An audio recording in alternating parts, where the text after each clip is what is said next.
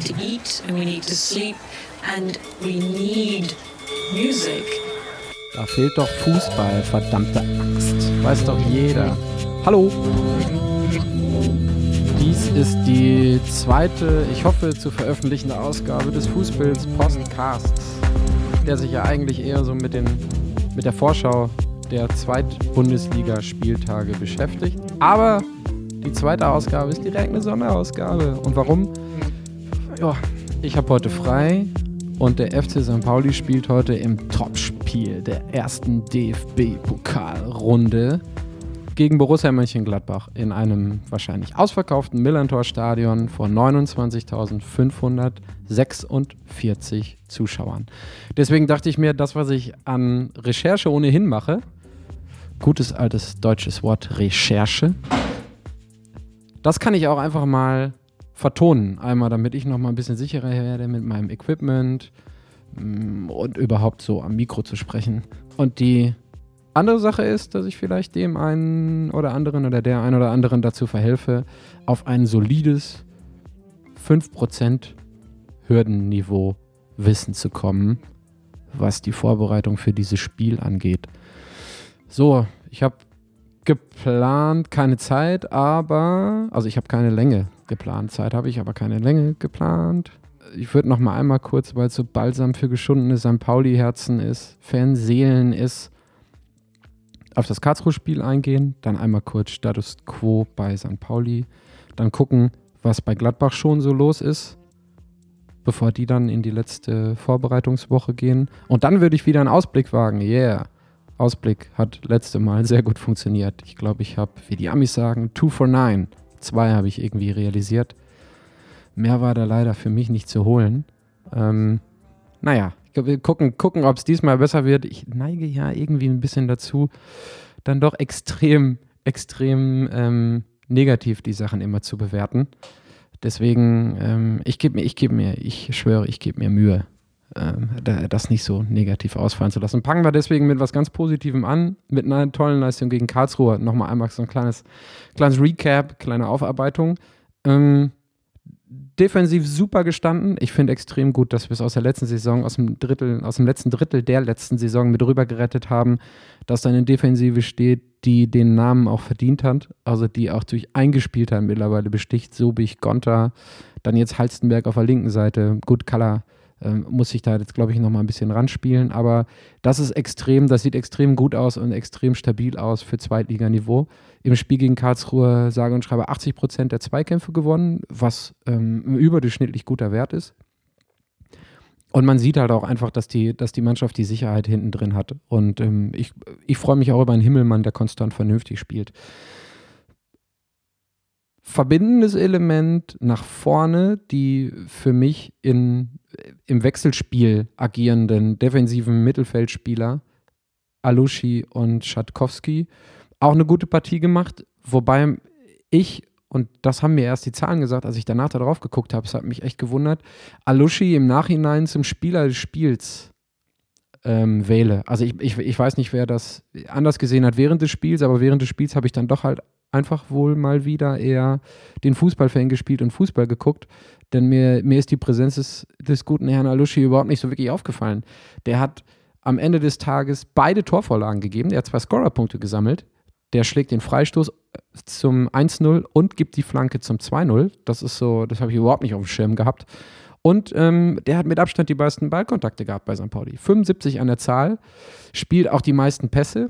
Das sind keine, im, im Liga-Vergleich keine überragenden Zahlen, aber es zeigt die Bedeutung von Enis Alushi, den ich zur Mitte, Mitte der Halbserie letzte Saison eigentlich, muss ich gestehen, schon fast begraben hatte, der, der mir überhaupt nicht gefallen hat, der dann zum Ende der Liga wieder angefangen hat, irgendwie auch mal die körperlichen und robusten Dinge auszupacken. Aber der ist, spielt echt einen soliden Schuh da hinten drin. Sein, ich sag jetzt mal, kongenialer Partner Ratschkowski, da ist für mich noch Luft nach oben. Also der hat, ähm, der, der übernimmt ja dann gerne auch mal öfter den, den offensiven Part. Da fehlt mir noch die Durchschlagskraft. Also der, der schafft es einfach irgendwie nicht in einem Offensivspiel nach vorne hin Geschwindigkeit ähm, und Spielwitz aufzudrücken. Hat nur 29 Prozent seiner Zweikämpfe gegen Karlsruhe gewonnen. Gut, ist ein Offensivspieler. Aber wie gesagt, an der Nahtstelle rüber zu einem zu Meier im offensiven Mittelfeld oder dann auf die linken Seite oder auf die rechten Seite rüber zu spielen, da fehlt mir immer noch was ein bisschen. Wenngleich, ähm, was ich letzte Saison nie gedacht hätte, der mittlerweile auch seinen Körper reinstellt, ist echt krass. Also Ratschkowski in einem harten Zweikampf mit der Grätsche zu sehen, ähm, Respekt. Also die machen das mittlerweile auch ganz gut. Ich drifte schon wieder so ins Negative ab. Muss, muss eigentlich echt nicht sein. In der Offensive, ich bin ja großer Lennart T-Fan, obwohl der kein, obwohl der ja nachweislich kein Stürmer ist. Aber ich finde, der arbeitet und rackert so unheimlich gut, macht die Bälle fest wenn ich das sehe, wie das letzte Saison unter Verhook, der ja irgendwie aus irgendwelchen Gründen eine Stammplatzgarantie zu, äh, zu haben schien, wenn ich das damit vergleiche, ist das um Längen besser. Das Einzige, was mir bei T fehlt, ist das, was ich gerade gesagt habe, der ist halt kein Stürmer. Der ist kein ausgebildeter Stürmer. Da fehlt man ein Abschluss, der auch zählbar ist. Gut, gegen Bielefeld hat er, da muss er die Bude machen, die wird abgefälscht. Jetzt gegen Karlsruhe war es aber auch so emsig, macht die Bälle fest, guckt und bewegt sich gut. Aber am Ende des Tages würde ich dem Jungen jetzt endlich mal irgendwie zwei Tore wünschen oder eine Torvorlage und ein Tor, damit er sich auch mal wirklich, wirklich, wirklich, wirklich da vorne als Stürmer etablieren kann. Von den Außen, muss ich gestehen, bin ich etwas enttäuschter, vor allen Dingen von Sobota. Also für mich hat der Junge kein, keine Anbindung ans Spiel. Der, der hat keine Akzente. Auch die Geschwindigkeit, finde ich, setzt er überhaupt nicht ein. Das ist, das ist eine, irgendwie eine, ja, ist eine tote Sache auf der rechten Seite für mich. Also, das habe ich jetzt gegen Karlsruhe auch wieder gesehen. Der Junge tritt einfach leider nicht in Erscheinung. Keine Ahnung, ob der nicht fit ist oder ob der, also was der machen muss. Keine, keine Ahnung, aber für mich funktioniert er nicht gut. Aber alles im Allen hat es ja gereicht für ein 2 zu 1 gegen Karlsruhe, die auch gar nicht schlecht gespielt haben. Also wenn man auf die Zahlen guckt, die haben das im Gegensatz zum ersten Spiel, als sie ähm, so heillos unterlegen waren, haben die spielerisch und technisch und auch von der, äh, von der Präsenz, die sie auf dem Rasen gezeigt haben, haben sie es eigentlich ganz gut gemacht. Aber denen fehlt halt, und das kam uns glücklicherweise zugute, denen fehlt halt die Frische nach hinten raus, weil die ja einschlägig bekannt, ähm, leider das, äh, die, die Relegation haben, die sie vergeigt haben und deswegen nur, ich glaube, drei Wochen Vorbereitung, was ja im, im Grunde nichts ist. Und ähm, daran knapsen die immer noch so ein bisschen. Haben ja jetzt auch eine ziemlich deftige Niederlage mit zwei roten Karten und Platzverweis des Trainers in der DFB-Pokal im DFB-Pokal bekommen. Hoffentlich kommen die da unten raus. Ist ja eigentlich doch ganz, ganz sympathisch, der Verein.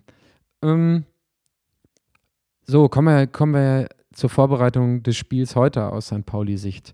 Gerade angesprochen, die extrem gut funktionierende Defensive. Da können wir dann aus der Viererreihe, die da wie ein Abwehrbollwerk aufgestellt ist, einfach mal direkt zwei Leute rausstreichen fürs Spiel heute Abend. Lasse Subich ist raus. Der hat sich eine, Anführungszeichen, Einblutung in der Wade geholt, also ein Bluterguss, ein Pferdekuss, keine Ahnung, die wohl schon während des Karlsruhe-Spiels entstanden ist, aber dann so krass ist, dass der Junge halt einfach mal nicht auflaufen kann. Und Marcel Halzenberg, der Siegtorschütze, hat eine Zerrung in der Hüfte.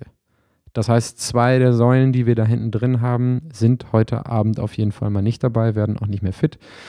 Da hat man dann Ziereis wahrscheinlich, der nach Aussage von Ewald Lien immer extrem nah an der ersten Mannschaft war und ist.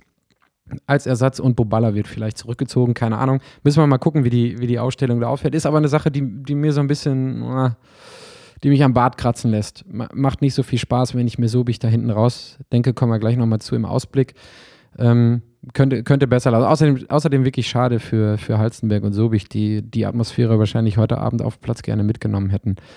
Ähm, nichtsdestotrotz geht es eigentlich nur darüber, dass in der, in der Defensive echt eine gute Leistung gezeigt werden muss. Also die, die Defensive ist heute ein, einmal mehr gefragt. Also es kommt jetzt mit Gladbach ein Gegner, der, der noch kein Ligaspiel hat. Die, die Frische ist vielleicht nochmal, oder die eingespielt hat, ist so ein bisschen auf St. Pauli-Seite. Aber auch Ewald Lienen hat bei der, bei der Pressekonferenz gesagt, dass die Defensive auf jeden Fall eine große, große Rolle spielt. Die Kompaktheit wird eine, eine sehr, sehr große Rolle spielen. Ähm, der Gegner ist offensiv sehr, sehr stark, sowohl äh, in, der, ähm, in, der, in der gegnerischen Hälfte als auch im Konter. Ja, also das sagt, das sagt alles aus und da, wenn wir jetzt schon mal so ein bisschen auf den Ausblick kommen, sehe ich dann auch die Gefahr, wenn man gleich bei Gladbach sieht, wer da offensiv alles aufläuft und wer über die, wer über die Außen vor allen Dingen auch kommen kann. Ähm, Müssen wir, müssen wir mal schauen.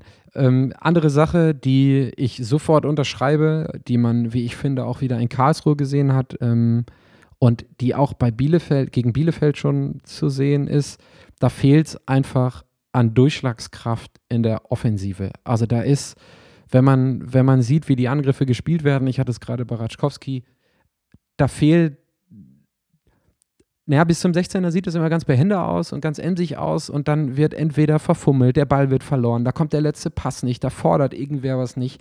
Und äh, deswegen versanden die, versanden die Angriffe oftmals. Und das ist eine Sache, die gegen Gladbach, die gegen Gladbach auch nicht wirklich, wirklich, äh, naja, die, die, die du nicht den ganzen Abend machen kannst, weil sonst äh, schalten die so schnell um und treten dir halt einfach äh, gehörig auf die Füße und überrennen dich nach hinten raus. Äh, auch hier hat Evelyn bei der Pressekonferenz äh, den einen oder anderen Ton zugesagt.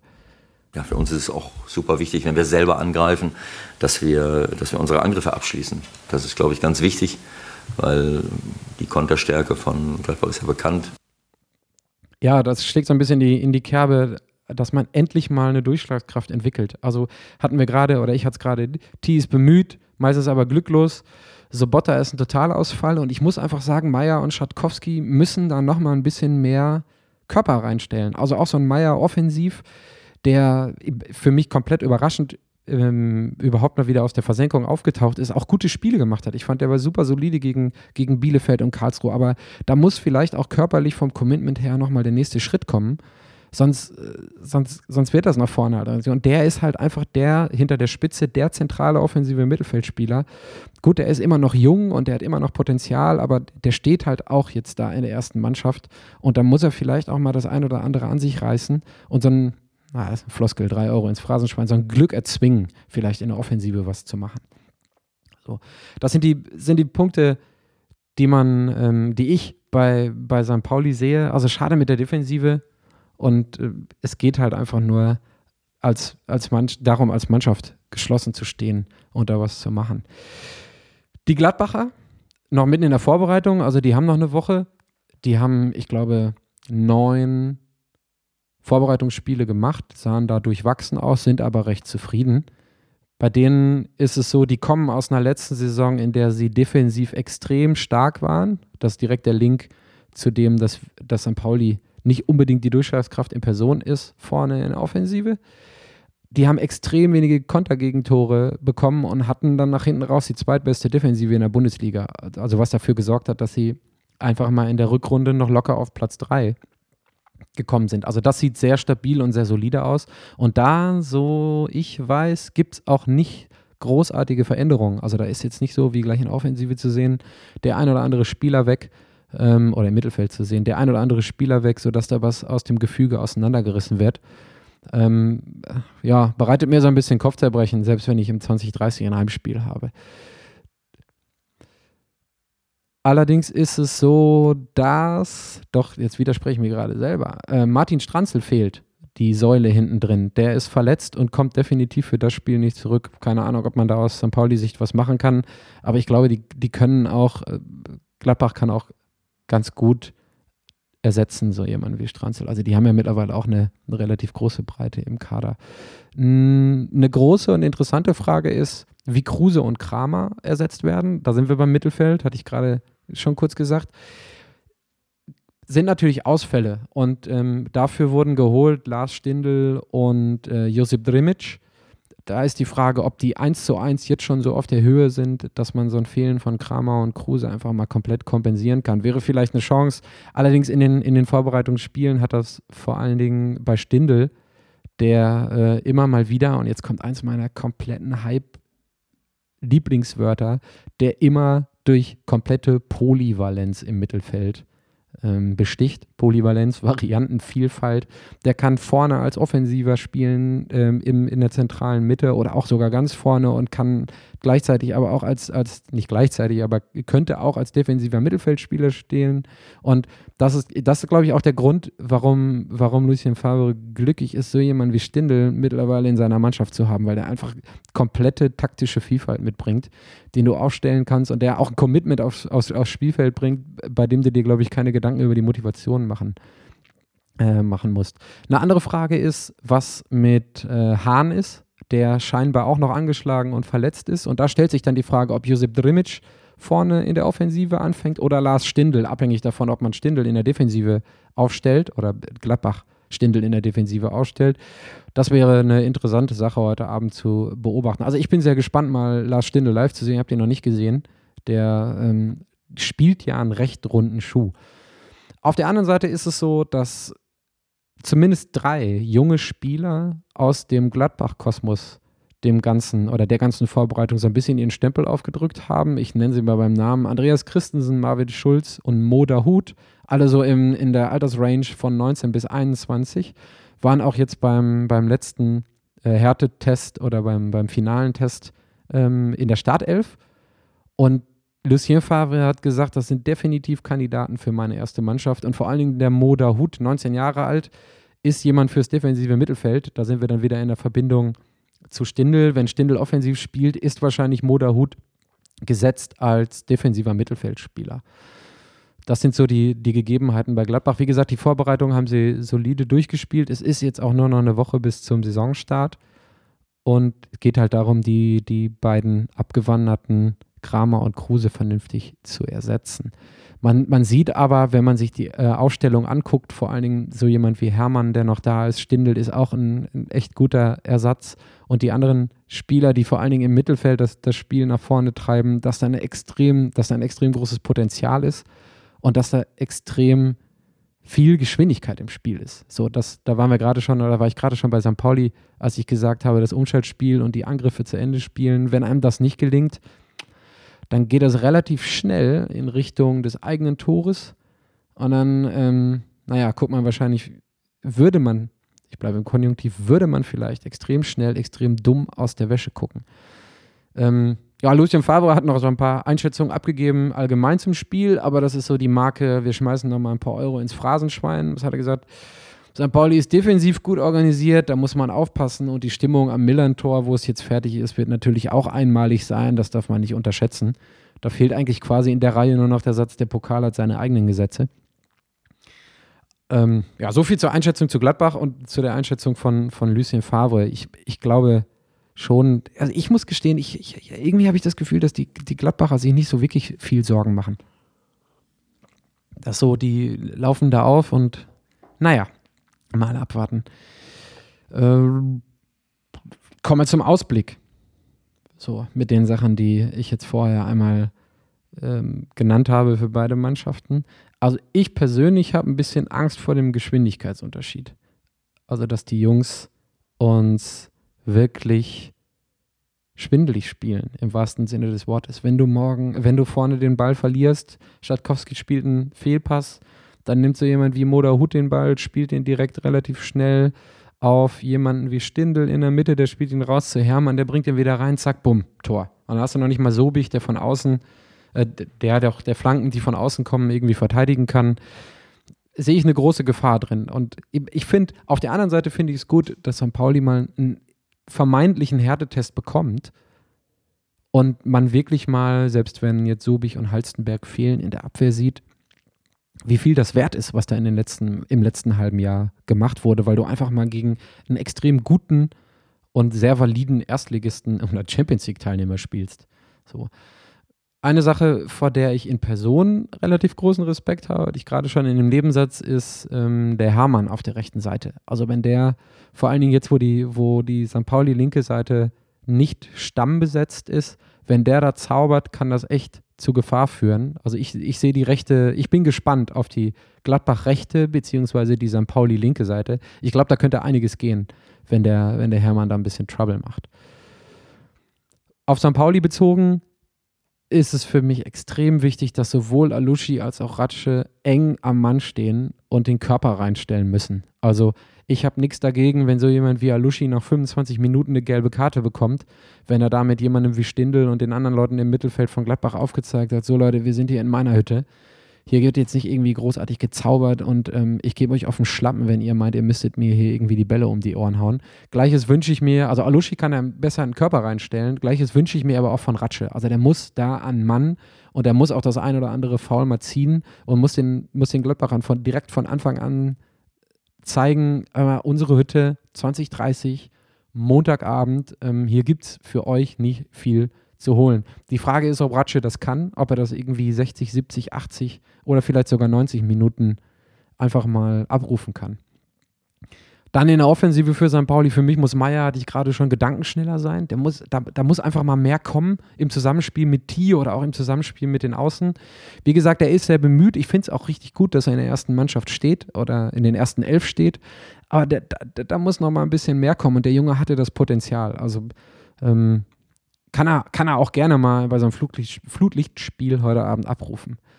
Und als letztes ist für mich die Frage, ob die Außen und da vor allen Dingen Sobota einfach mal was Zählbares bringen kann. Also die, dem, ich höre mich schon wieder an, als wenn wir irgendwie letzter mit null Punkten sind nach zwei Spieltagen. Aber in der, in der Offensive sollte Sobota einfach mal nur einen Schritt machen. Mensch, der Junge hat irgendwie, als er bei uns angefangen hat, gesagt, er will zur EM und will in der polnischen Nationalmannschaft spielen. Für mich ist es einfach nur rumgeeier, sorry. So, also ich, ich finde den auch nicht unsympathisch, da gibt es andere, aber da, da muss einfach mal mehr kommen. So. Und abschließend kann ich zu St. Pauli sagen, also der Evalin hat es wieder sehr gut alles äh, zusammengefasst in der, in der äh, Floskel, auch wieder ins Phrasenschwein, dass, dass es einfach nur darüber geht, wenn die Mannschaft zusammensteht. Ich glaube, dass wir alle wissen, dass wir nur dann äh, eine Chance haben, wenn wir, wenn wir 100 Prozent unseres aktuellen Leistungsvermögens äh, in die Waagschale werfen können. Punkt. So sieht's aus. Also wenn nicht alle vielleicht sogar mal die sprichwörtlichen 105 oder 110 Prozent gehen, wird da wahrscheinlich nicht so viel zu machen sein. Also am Ende, um wieder auf ein Ergebnis zu kommen, keine Ahnung, 3-1 für Gladbach. Ja, ich glaube, das ist, ist eine gute Sache. Dann zieht man sich, zieht man sich schön. Dann zieht sich St. Pauli vielleicht auch gut aus der Affäre. Also ich wünsche mir einen Sieg. Also so ein Blitzstart nach sieben Minuten und dann gefühlte Sechserkette am, am eigenen 16-Meter-Raum und Gladbach beißt sich, weil die Mechanismen noch nicht so gut greifen, die Zähne aus und du machst vielleicht in der 78. das 2-0. Was gefällt mir besser? Gefällt mir viel besser als das 1-3. Ja. In solchen Gedanken kann man auch mal ein bisschen schwelgen. Ja, sonst noch, ach so, ein paar Fun Facts vielleicht noch das letzte Spiel gegen Gladbach ähm, hat St. Pauli im Februar 2011 3-1 gewonnen. Schöne Sache, damals wurde ein gewisser Michael Fronzek bei den Gladbachern entlassen und Lucien Favre eingestellt nach dem 3 1, nach der 3 1 Niederlage gegen, gegen St. Pauli. Und eine schöne Sache, Ewald Liem, der, ähm, ich glaube, er immer noch in Gladbach wohnt oder seine Frau wohnt da immer noch und er hat da immer noch relativ viele Freunde wurde einfach mal befragt, ähm, ob das für ihn ein besonderes Spiel ist, weil er solche Verbindungen zu Gladbach hat und weil er da so lange ähm, gespielt hat. Und naja, gucken, was er zu sagen hatte. Ich habe jetzt die Mannschaft analysiert, ich habe mir mal ganz genau das angeguckt, wer da alles so rumläuft. Ich habe jetzt niemanden gesehen, mit dem ich früher zusammengespielt habe. Ja, so ungefähr war der gesamte Tenor der Pressekonferenz. Es war äh, relativ kurzweilig. So, das war es eigentlich. Also, wie gesagt, mein Wunsch ist, dass wir heute irgendwie, irgendwie gewinnen. Mal schauen, ob es was wird. Und ähm, ob man dann vielleicht da, da noch mal ein bisschen was mitnehmen kann. Wenn man knapp verliert, 2 zu 1 und man, man zeigt solide Leistungen wieder, das Wort solide, glaube ich, Hashtag solide. Man zeigt solide Leistungen, dann kann man auf jeden Fall ähm, für das nächste Heimspiel gegen Fürth wahrscheinlich einiges mitnehmen. Und äh, man muss, muss ja auch nicht immer so oberkritisch sein, wie ich selber. Gut, das war's für heute. Erste Sondersendung bei zwei ausgestrahlten Sendungen.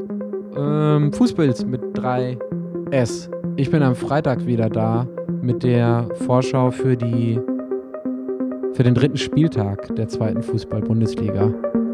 Bis dahin.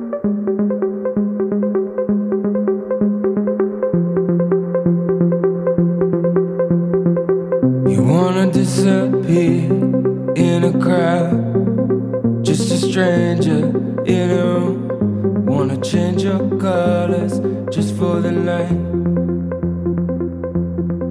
With no word of it following you home. No word of it following